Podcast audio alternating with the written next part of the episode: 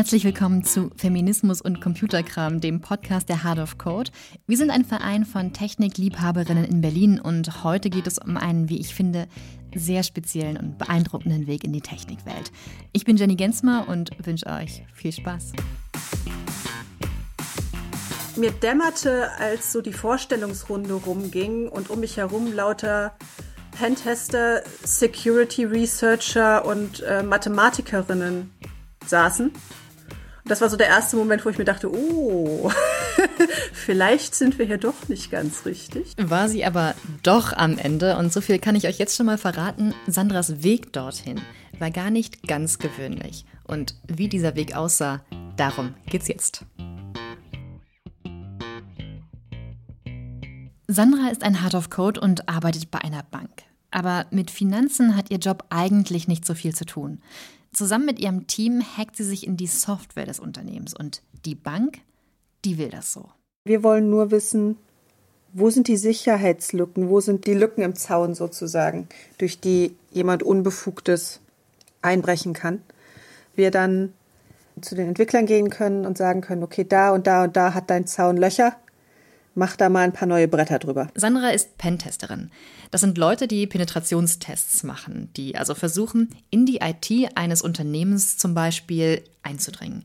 Für die Firmen ist das so eine Art Sicherheitsmaßnahme, ob ihre Systeme auch bösartigen Angriffen von außen standhalten können und ob es Sicherheitslücken im System gibt, die geschlossen werden müssen.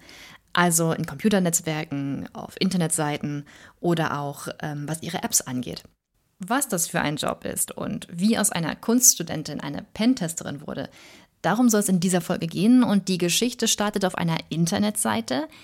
Ganz schlicht, schwarzer Hintergrund, in der Mitte ein grau umrandetes so, Feld. Genau, also was wir hier sehen, ist ähm, Hack the Box. Und diese Box ist ein Programm, das man sich wie einen tief verästelten Fuchsbau vorstellen kann. Eine Art Spiel für IT-Sicherheitsbegeisterte, das Sandras Aufgaben auf Arbeit auch ein bisschen ähnelt. Es ist, könnt ihr euch vorstellen, wie ein digitaler Wettbewerb, bestehend aus Knobelaufgaben du, du rennst halt nicht wie bei einer Schnitzeljagd tatsächlich durchs, durch, also die Straßen lang und musst dann irgendwie so kleine Aufgaben lösen, aber es kommt dem schon recht nahe. Bei dieser Challenge ist also die Anmeldung selbst schon das erste Rätsel. Sandra öffnet die Entwicklertools in ihrem Browser. Dann erscheinen unten am Bildschirmrand so unterschiedliche Felder mit relativ kryptisch wirkenden Tools und Programmierbefehlen, mit denen man erstmal, wenn man nicht vom Fach ist, wenig anfangen kann aber sie geben eben Aufschluss darüber, wie die jeweilige Internetseite funktioniert und wie sie aufgebaut ist. Und zwischen den vielen Befehlen und Codezeilen findet Sandra dann eine Zeichenabfolge, die erstmal vollkommen sinnlos erscheint, aber schaut man sich die genauer an, dann stehen zwischen diesen Zeichen zusammenhängende Wörter. Make Invite Code. Genau, und der Teil interessiert uns. Äh, weil genau das wollen wir ja machen. Wir wollen ja einen Invite-Code produzieren.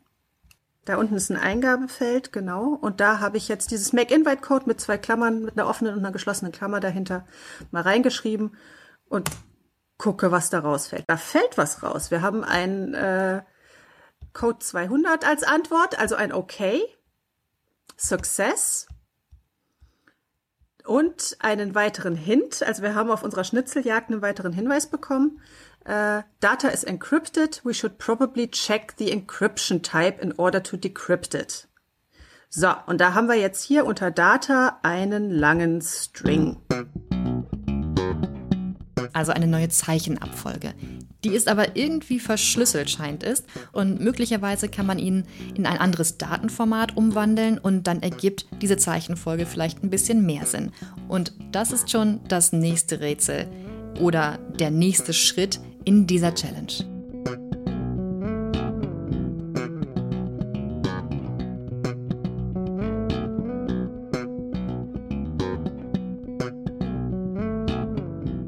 Solche Wettbewerbe, von denen wir gerade einen ziemlich kleinen Ausschnitt nur gesehen haben, die kommen oft mit dem Slogan Capture the Flag daher.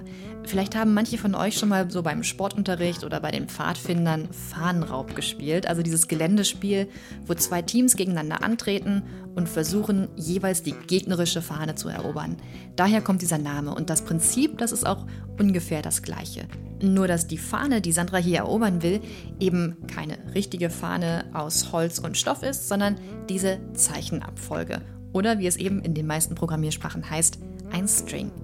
Ihr Beweis, dass sie das Rätsel gelöst hat. Und gleichzeitig der Schlüssel zur nächsten Aufgabe.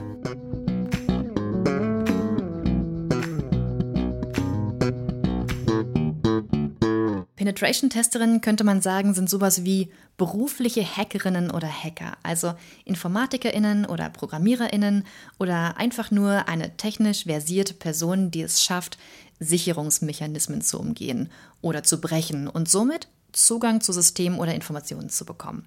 Nur dass Sandra eben nicht zu den Hackerinnen gehört, die ein System angreifen, um ihn zu schaden, sondern um es zu schützen. Also es ist, ist nicht so, wie man das oft in Filmen sieht, der Hacker sitzt vor seinem Computer, bricht in drei Sekunden äh, mit einer Codezeile ins Pentagon. Vielleicht gibt es da draußen irgendwelche äh, Leute, die das können. Mir wäre es neu. In der Regel ist es halt so, dass du irgendwo einen, einen kleinen Ansatzpunkt findest, irgendeine Komponente, die nicht auf dem neuesten Stand ist oder eine, eine Nutzereingabe, wo du was machen kannst oder eine Fehlermeldung, die du irgendwie provozieren kannst, die dir Informationen ausspuckt, die du gebrauchen kannst. Und dann hangelst du dich quasi von da bis zum nächsten Punkt, bis zum nächsten, bis zum nächsten. Und ja, tatsächlich ist, ist der Vergleich mit einer Schnitzeljagd, glaube ich, ähm, wirklich ganz gut. Weil du halt quasi so von, von, von Anhaltspunkt und, und Teilstreckenerfolg zum nächsten dich irgendwie hangelst, bis du halt irgendwann hoffentlich Zugriff auf Dinge hast, mit denen du was anstellen kannst. Wobei das Interessante beim Pentesting ist halt, ähm, für uns ist jeder dieser Teilerfolge ähm, schon ein tatsächlicher Erfolg. Also wenn wir irgendwie finden, okay, das, äh, da, da habe ich eine, eine, Fehlermeldung gefunden, die mir äh, Informationen über das System gibt, dann ist das schon ein Finding. Ähm, weil das ist etwas, das jemand mit äh, unehrlichen Intentionen Lass uns noch könnte. mal einen Schritt zurückgehen. Was genau ist deine Aufgabe dort? Meine Aufgabe ist, also ich muss dazu sagen, ich bin noch ziemlich neu im Team. Ich habe erst vor einem Jahr mit dem Job angefangen. Äh, das heißt, ich lerne momentan selber äh, eigentlich nur, immer noch und werde quasi in dem Job angelernt. Was, was das Team tut, in dem ich da bin, ist äh, die IT-Produkte der Bank auf Sicherheitslücken zu testen. Wir kriegen ein Produkt der Bank, sei es im Online-Banking oder sei es irgendwas Infrastrukturelles oder eine, eine App, äh, fragt bei uns an, so wir brauchen einen Pentest, ähm, weil wir ein neues Produkt haben, das ans Internet angeschlossen werden soll oder weil die BaFin sagt, das, was wir hier haben, das muss alle so und so viele Jahre getestet werden. Die Finanzaufsichtsbehörde, die BaFin. Genau. und dann sind, arbeiten wir in der Regel so in, in Teams von zwei bis drei Leuten. Also ich habe immer mindestens einen erfahrenen Kollegen an meiner Seite, der äh, das schon seit vielen, vielen Jahren tut. Genau, und dann schauen wir uns erstmal an, was ist das eigentlich, was wir da haben? Also was ist das für ein Produkt, was tut das? Was was soll das im Regelfall machen? Was für Protokolle spricht das? Was für, was für Nutzeraccounts gibt es und so weiter und so fort. Heißt das, Produkte können sowas sein wie zum Beispiel ähm, ein TAN-Verfahren, wo es ja zum, wo es ja viele Apps gibt zum Beispiel, also eine App je Bank oder ähm, generell Online-Banking, also sowas, also können, sind sowas Produkte, die ihr euch anschaut oder ist das viel, noch viel abstrakter, viel das spezieller? Das kann alles Mögliche, das kann alles Mögliche sein. Ähm, also wir haben, wir haben Kollegen, die testen zum Beispiel auch ATMs, also äh, Geldmaschinen.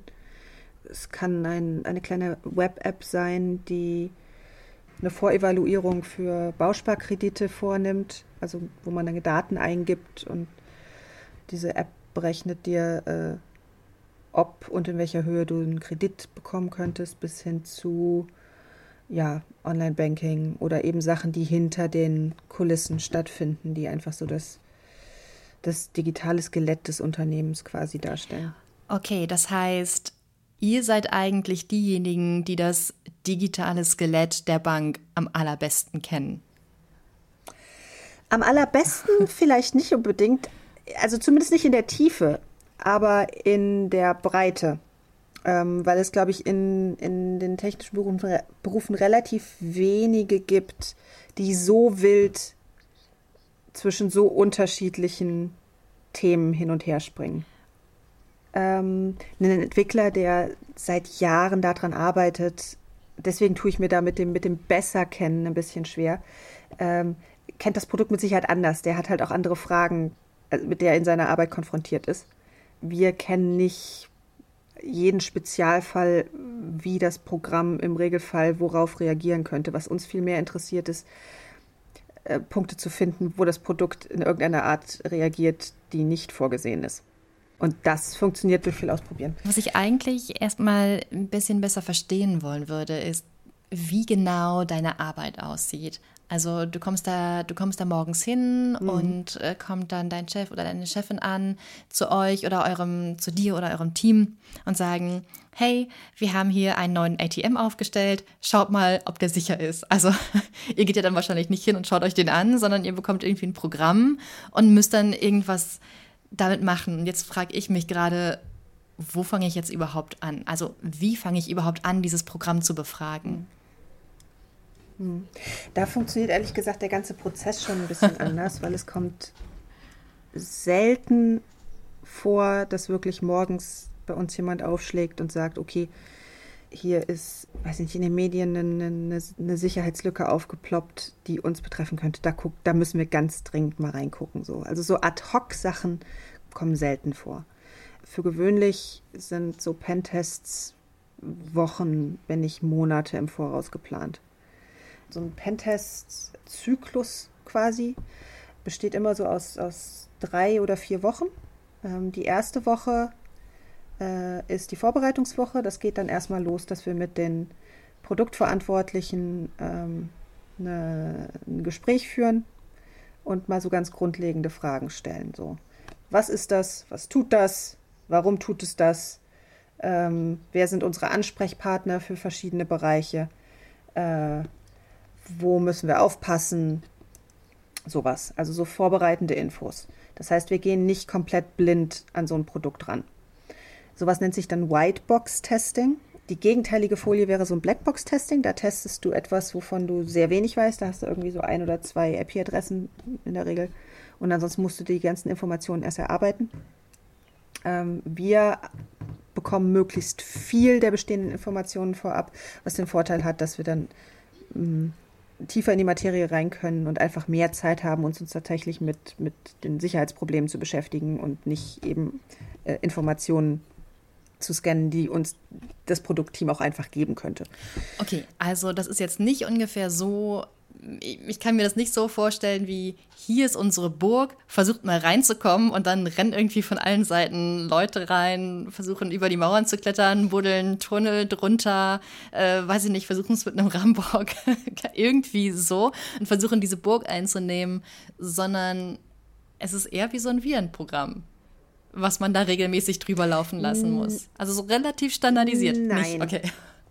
Nein, nein, das, das, das auch nicht. Das mit der Burg ist schon gar nicht so, so ein schlechtes Bild, nur dass wir halt vorher mit dem äh, Architekten und dem Burgherrn äh, geredet haben, äh, gefragt haben, wo sind denn eure Wassergräben und wie dick ist die Mauer wo und äh, wo genau stehen eure Kanonen. okay. Ähm, und dann, dann versuchen wir irgendwo in diese Burg reinzukommen und sagen dann hinterher dem Burgherrn und dem Architekten, ja, das ist ja schon ganz, äh, ganz schön hier mit eurer Burgsicherheit.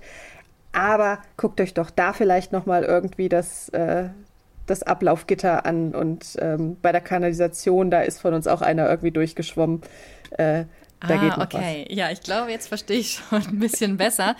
Das heißt, das ist so euer, so macht es sozusagen jetzt zum Beispiel diese Bank, aber es gibt jetzt sozusagen neben diesem Whitebox-Testing auch ein Blackbox-Testing. Das machen dann mhm. wahrscheinlich externe Leute, oder? Ähm, das kommt immer ein bisschen drauf an, was der Auf Auftraggeber haben möchte. Für uns in der Bank macht es auch mit externen großen Sinn, denen vorher die äh, nötigen Informationen mhm. zu geben. Wenn du es gibt zum Beispiel so Bug-Bounty-Geschichten, ähm, wo du quasi ja als Freelancer den Auftrag annehmen kannst, für eine, äh, für eine Firma beispielsweise ja irgendeinen, irgendeinen Teil ihrer Webseite zu testen oder sowas. Und das wäre dann ein Beispiel, das, das läuft dann äh, Blackbox ab. Da spielst du wirklich wilden Internet-Hacker und äh, guckst halt, wie, wie weit jemand kommen würde. Oder beziehungsweise, ja, du versuchst halt tatsächlich dann das, das Produkt zu hacken. Vielleicht haben viele von euch immer noch den jugendlichen Hacker mit Hoodie vor Augen jetzt, der seine Kindheit über nichts anderes gemacht hat, als alleine in seinem Zimmer im Dunkeln zu sitzen, am besten vor einem grün leuchtenden Programmcode. Sozusagen der Prototyp eines Menschen, der später mal zu dem genialen Informatiker oder Hacker wird. Bei Sandra sah das aber anders aus. Oh Gott, ich dachte ehrlich gesagt mit 18, wenn ich äh, bis ich bis ich 30 bin, äh, sitze ich in irgendeinem äh, Atelierraum, male Bilder und äh, versuche mich irgendwie als Künstlerin über Wasser zu halten. Also ähm, Ihre Geschichte beginnt in der 12. Klasse in England. Ich hätte nie gedacht, dass ich mal in irgendetwas lande, was, was auch nur vage nach Technologie riecht.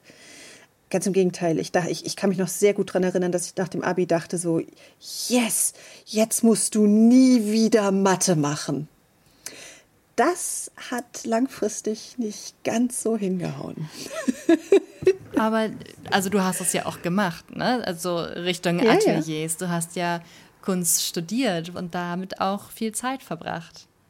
Ja, drei Jahre. Also ich habe äh, ich mein Kunststudium fertig gemacht, genau, und ähm, stand dann mit 21 mit meinem abgeschlossenen Bachelor of Fine Art da und dachte mir, ich fühle mich der Welt äh, nicht gewachsen äh, und habe mich äh, spontan ins nächste Studium gestürzt. Du hast dich der Kunstwelt nicht gewachsen gefühlt. Ich habe mich der Welt insgesamt nicht gewachsen gefühlt. Welche Entscheidung hast du dann getroffen? Äh, meine Entscheidung war, Universität und akademisches Lernen ist etwas, äh, das ist mir vertraut. Davon möchte ich gerne, äh, also ich möchte, ich muss vielleicht ergänzend dazu sagen, ich habe äh, in England mein Abitur in einem Internat gemacht, in einem staatlichen Internat. Und ähm, meine Universität war ebenfalls ein Umfeld, äh, in dem wir Studierenden sehr betreut wurden. Das war eine sehr behütete Lernumgebung und auch Lebensumgebung, äh, in denen uns viel abgenommen wurde. Ähm, und ich glaube, bei mir war sehr stark diese Assoziation da von äh, Universität, das ist irgendwie ein Kontext und ein Rahmen, äh, in dem in dem habe ich Halt und äh, da, da weiß ich so einigermaßen, was ich tue und äh, Berlin ansonsten überfordert mich ganz fürchterlich. Also zurück an die Uni. Ähm, und dann bin ich in der äh, Japanologie und der Skandinavistik gelandet. Ganz ehrlich, so einen wirklichen Plan hatte ich, hatte ich nie. Ähm, ich bin unglaublich interessengesteuert vorgegangen. Also ich habe mich immer in, in, in das gestürzt, was ich gerade interessant fand. Und was war Und das da in dieser Zeit? Boah, das hat sich so oft geändert. Ich weiß noch, ich bin mit jeder zweiten Hausarbeit irgendwie auf einem neuen Film gelandet und dachte mir, boah, krass, spannend. Sandra bekommt ein Stipendium, fliegt nach Japan. Sie behaupt japanische Schriftzeichen, Bedeutungsebenen und Dialekte, verbringt lange Abende mit Freundinnen und Freunden in Kneipen. Aber der Übergang von der Kulturwissenschaftlerin zur Pentesterin, der kam erst, als sie in ihrem ersten Job an eine Grenze gestoßen ist. Zumindest an etwas, das so aussah wie eine. Also ich habe ein paar Jahre in, in, Videospielfirmen gearbeitet, aber hauptsächlich so im, im digitalen Marketing. Also jetzt kein sonderlich technischer Bereich. Und es war aber trotzdem so, dass ähm, ich öfters mal an Projekte, an denen ich gerne mitgearbeitet hätte, nicht rangekommen bin, weil meine Kollegen leider zu Recht gesagt haben, so du hast von der Technik zu wenig Was waren Ahnung. das für Projekte? Ja, so Sachen, wo es halt irgendwie so, so Fragen, wie man, wie man Daten, Nutzerdaten trackt oder wo das Setup ein bisschen komplizierter war. Ähm, aber trotzdem war halt die Annahme so, es hilft zumindest, wenn man ein Grundverständnis davon hat, wie so ein Spiele-Client funktioniert oder wie ein Browserspiel funktioniert oder wie Tracking-Technologien funktioniert oder vor allem die Datenbanken, auf denen dann halt unsere, ähm, also auf die wir zugegriffen haben für unsere Marketing-Auswertungen. Und davon hatte ich halt alles überhaupt keine Ahnung. Und dann trat mein Arbeitgeber irgendwann auf mich zu und meinte, ja, bist jetzt schon ein paar Jahre dabei und wir, wir würden dir mal eine Fortbildung finanzieren. Und ich glaube, sie hatten eigentlich eher an sowas wie ähm, Excel für Fortgeschrittene gedacht. und ähm, ich kam aber um die Ecke mit äh, einem Modul ähm, aus diesem Fernstudiumsmaster eben äh, zum Thema Datenbanken. Und ähm, Grundlagen haben dir nicht gereicht. Erstmal, ja, ich dachte mir halt so ein bisschen, okay, das machst du jetzt und der nächste, der dann um die Ecke kommt mit Sandra kann keine Technik, wird gefressen. ähm, und mein Arbeitgeber hat, das, hat dem zugewilligt. Ich habe dieses, dieses Modul gemacht, habe auch echt arg geschwitzt, ähm, aber zur, zur ziemlichen Überraschung aller Beteiligten halt am Ende die Prüfung bestanden und dabei noch festgestellt, oh, das ist eigentlich ziemlich cool. Ähm, ja, danke gerne mehr davon ähm, und habe halt beschlossen, den Rest von diesem, von diesem Masterstudium auch noch zu machen. Aber ohne konkretes Ziel. Also es war halt mehr so ein, so ein rein interessengesteuertes, so das ist, das ist cooler Kram. Und ähm, ich, ich möchte gerne mehr davon wissen. Mhm. Ähm, und so ähnlich bin ich ehrlich gesagt auch bei der Heart of Code gelandet. Also das war eher so, oh, da, da formt sich irgendwie eine, eine, eine einen Hackspace für Frauensternchen. Ich habe so eine vage Vorstellung davon, was ein Hackspace eigentlich ist, aber es klingt erstmal cool. Ähm, schaust du dir mal an. Ähm, und habe dann relativ planlos irgendwie erstmal eine ganze Zeit irgendwie so alles alles mitgenommen, wofür ich Zeit hatte und was sich halt irgendwie als Gelegenheit äh, äh, bot. Und dann kam eben dieser Hack und Schnack Vortrag zu ähm, zu äh, Capture the Flags und das war so das, das, das erste Mal, was, dass ich mir halt wirklich dachte, so, oh, yes, da soll die Reise hingehen. okay, das wird jetzt möglicherweise ein bisschen viel. Hackspace, Hack und Schnack, CTF, viele Abkürzungen. CTF kennt ihr schon, das ist die Abkürzung für Capture the Flag, diese digitale Schnitzeljagd, über die wir auch gleich nochmal ein bisschen hören werden. Ein Hackspace ist ein Ort, an dem Menschen Technologien aufbewahren, die alle nutzen können, die Zugang zu diesem Ort haben, zu diesem Hackspace, wo es Werkzeuge zum Bauen und Schrauben, Elektronik, Lötstationen, 3D-Drucker, Lasercutter gibt, alles Mögliche, aber eben vor allem auch Internet. Hack und Schnack ist ein Format, das sich die Hard of Code mal überlegt hat, damit wir uns gegenseitig besser auf dem Laufenden halten können. Wir haben uns gegenseitig erzählt, woran wir gerade arbeiten oder was uns begeistert. Und manchmal haben wir dafür auch Menschen eingeladen. Und bei einem dieser Hack- und Schnackabende, da stößt Sandra das erste Mal auf Capture the Flag. Vorgestellt hat das eine IT-Forensikerin. Und in dieser Challenge, also dieser Aufgabe, die sie uns da an diesem Abend vorgestellt hat, da ging es darum, diese Flagge, also diesen Lösungsteil, in einem wissenschaftlichen Datensatz zu finden. Und was sie gemacht hat, ist halt so eine Forensik-Challenge, die sie schon mal gelöst hatte und quasi wusste, wie das geht, im Schnellverfahren so an den wesentlichen Punkten einmal vorzustellen. So, was ist das? Was habe ich da gemacht? Ähm, und wie bin ich an die Lösung gekommen? Und das hat dich äh, fasziniert. Genau, da saß ich halt davor, oh Gott, was ist das und wie lerne ich, wie man das tut? Was hat dich so fasziniert daran? Das hatte was von schwarzer Magie, ehrlich gesagt, was sie da vorne gemacht hat. Und ich fand das faszinierend, dass da im Raum auch tatsächlich etliche gestandene Entwicklerinnen saßen und wir, glaube ich, also die meisten von uns irgendwie ein ähnliches großes Fragezeichen der, auf der Stirn hatten. So, was tust du da? Womit? Wa, hä?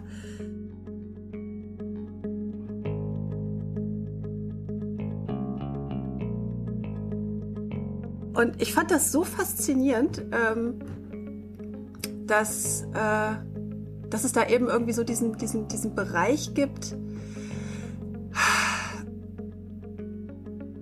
ja, der nochmal irgendwie so ein bisschen weitergeht als das, was ich halt an der Uni lerne und ähm, wo man halt irgendwie mit ja mit abgefahrenen Sachen rumspielen kann, so. Und tatsächlich mal irgendwie so unter die Haube von von Dingen, wie funktionieren Sachen? Ähm, und und Sandra steht jetzt wie zwischen zwei Welten. Die Theorie, durch die sie sich in ihrem Informatikstudium durchkämpfen muss, und diese ganze IT-Security-Welt, die ihr ein bisschen wie ein überdimensioniertes Spiel vorkommt und in das sie immer tiefer abtaucht. Drei Monate nach meiner ersten, nach meinem ersten Gehversuch mit einer CTF-Challenge ähm, war ich beim ersten äh, Black Hoodie Workshop dabei. Was ist das?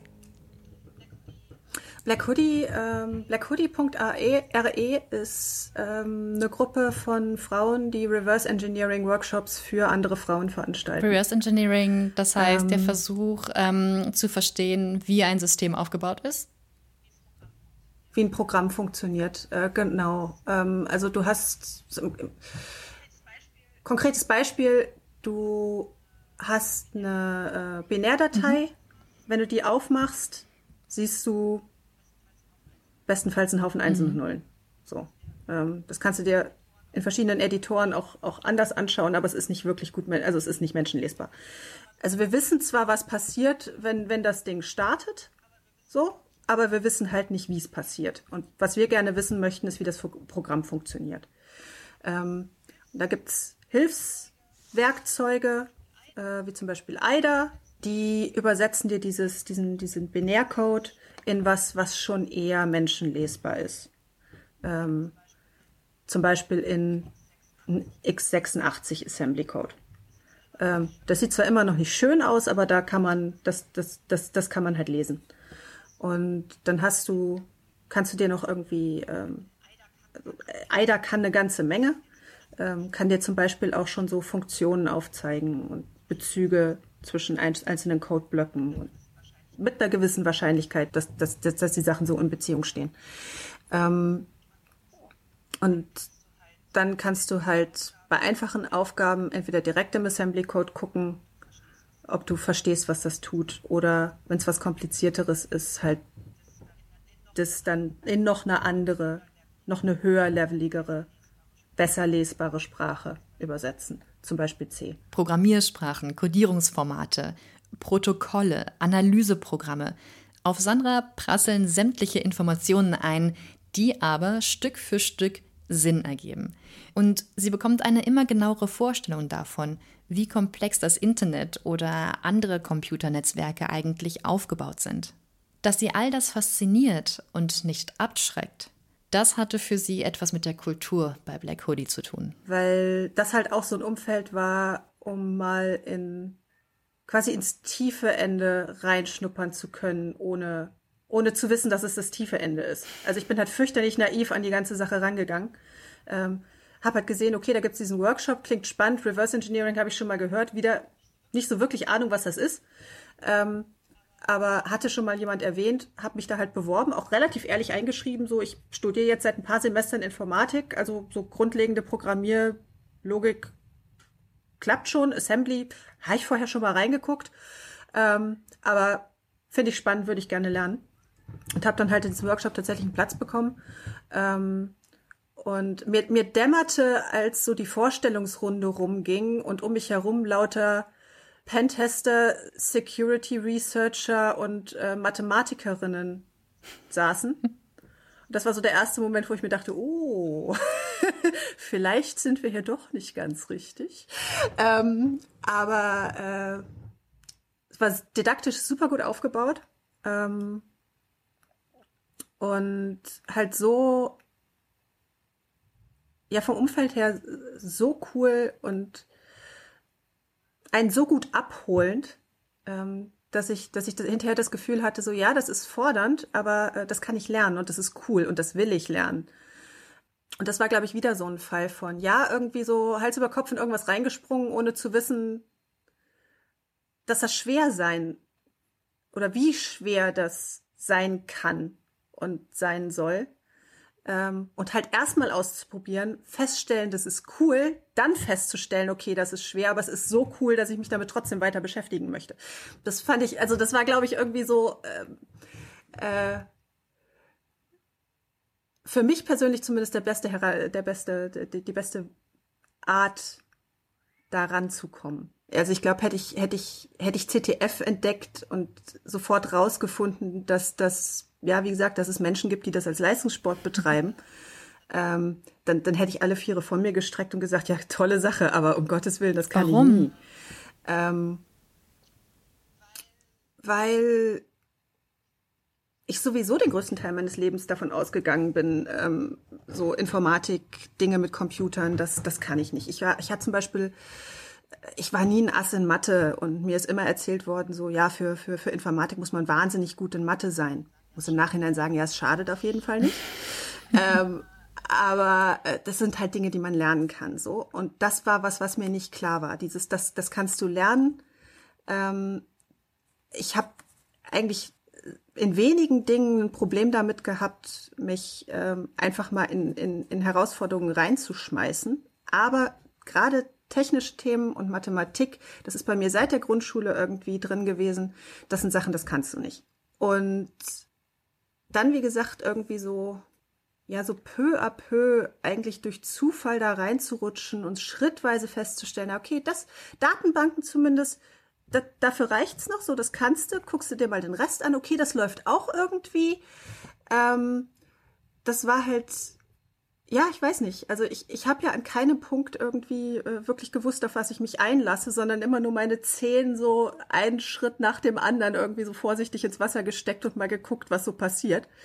Als ich mit Sandra über ihren Weg ins Pentesting gesprochen habe, über Capture the Flag und IT Security, da hatte ich immer wieder diesen Gedanken, dass Sandras Einstieg ins Berufsleben irgendwie selbst nach einer ziemlich kreativen Capture the Flag Challenge klingt. Jede Station eine neue Flagge. Und der Einstieg in das nächste Rätsel. Und diese vielen kleinen Umwege, die sie damit getroffen hat, die waren für Sandra genau das, was sie brauchte. Wahnsinnig wichtig. Also ich würde es tatsächlich wieder genau so machen wollen. Also die drei Jahre in äh, an der Kunsthochschule waren drei der besten meines Lebens. Einfach drei Jahre so völlige Freiheit zu haben, irgendwie ja auch wieder Zeug auszuprobieren und ähm, einfach mal Sachen, Sachen zu machen und hinterher zu gucken, äh, wofür sie gut sind. Ähm, der Aufenthalt in Japan, also da das, das Glück zu haben, irgendwie mit einem Stipendium ein Jahr in, in, in, in Japan zu studieren, ähm, das sind alles Sachen, also so rein inhaltlich, ich würde es auf jeden Fall wieder so machen. Ähm, auch was so das einfach mal in Sachen reinstürzen angeht. Ich glaube, also ich weiß nicht, wie sich die Dinge be gegenseitig bedingen, aber ich glaube zumindest irgendwie mit 16 äh, mit Schulenglisch in, in, in, in England in der, in der F 12. Äh, Klasse aufzuschlagen, das hat doch sehr dazu beigetragen, also zu meiner Bereitschaft beigetragen, einfach mal in Sachen reinzuspringen, weil das hat ja auch irgendwie funktioniert. Also wie schlimm kann es werden? Ähm, wenn man einmal irgendwie so mit Holter die Polter Schulenglisch äh, eine, eine Unterhaltung mit einem mit einem Busfahrer aus Essex äh, geführt hat bei dem Versuch äh, ein Busticket zu seiner Schule zu kaufen. Also da kann man es auch mit Reverse Engineering mal ausprobieren. Also äh, es waren immer alles Sachen, die mich interessiert haben. Und ich bin froh, dass ich dem nachgegangen bin. Die eine Sache, die ich mir wünschen würde, ähm, ist, äh, dass ich nicht so wahnsinnig lange an dem Glauben festgehalten hätte, ich bin für Dinge mit Technik, Computer und Mathe zu dumm. Weil, also ich meine, eine große Mathematikerin wird aus mir nie, aber ich habe in der Schule, ich glaube so in der achten Klasse irgendwie den Anschluss verloren und dann ziemlich schnell aufgegeben und stell jetzt irgendwie so an der an der Uni, wo ich mich halt mit Mathe wieder beschäftigen muss, fest, wenn ich jemanden an der Hand habe, der mir da irgendwie, der mir hilft und äh, mir die Dinge erklärt, Leli, die wunderbare Leli, die ja auch schon ein Interview gegeben hat, ähm, hat mich zum Beispiel durch den mathematischen Hintergrund für meine IT-Security äh, Uni-Module durchgecoacht. Ähm, so dann geht das. Und ich wünschte halt so dieses, dieses, diesen angstfreien Zugang zu Themen, dass ich das für technische, für mathematische Themen schon ein bisschen früher entdeckt hätte. Dass man auch da rangehen kann, wie, ja, dann probiere ich jetzt halt mal Japanisch aus.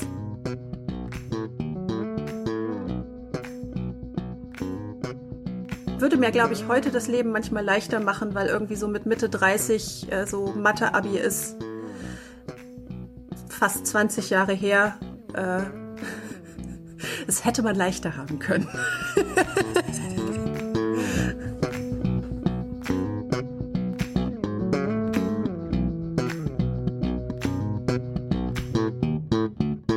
Also ich habe ehrlich gesagt immer noch so viele Momente, wo ich das Gefühl habe, oh Gott, ich kann meinen Job nicht.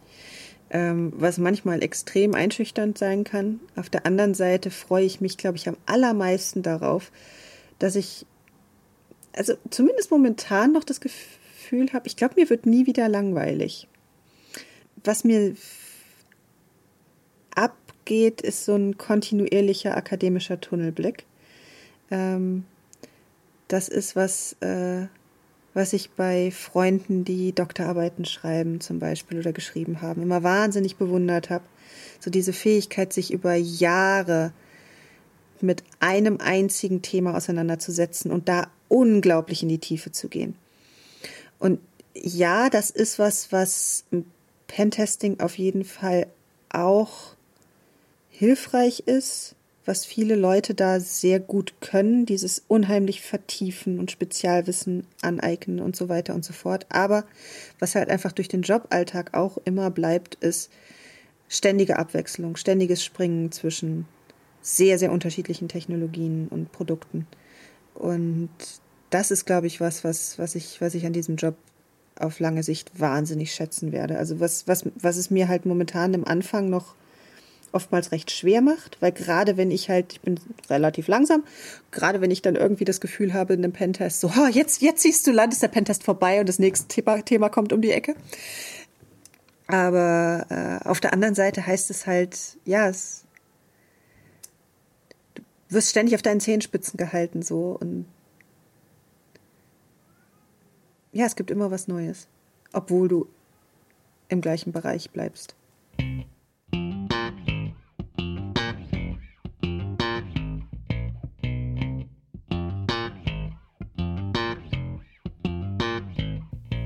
Das war ein Podcast aus der Community der Heart of Code, einem Hackerinnenverein aus Berlin.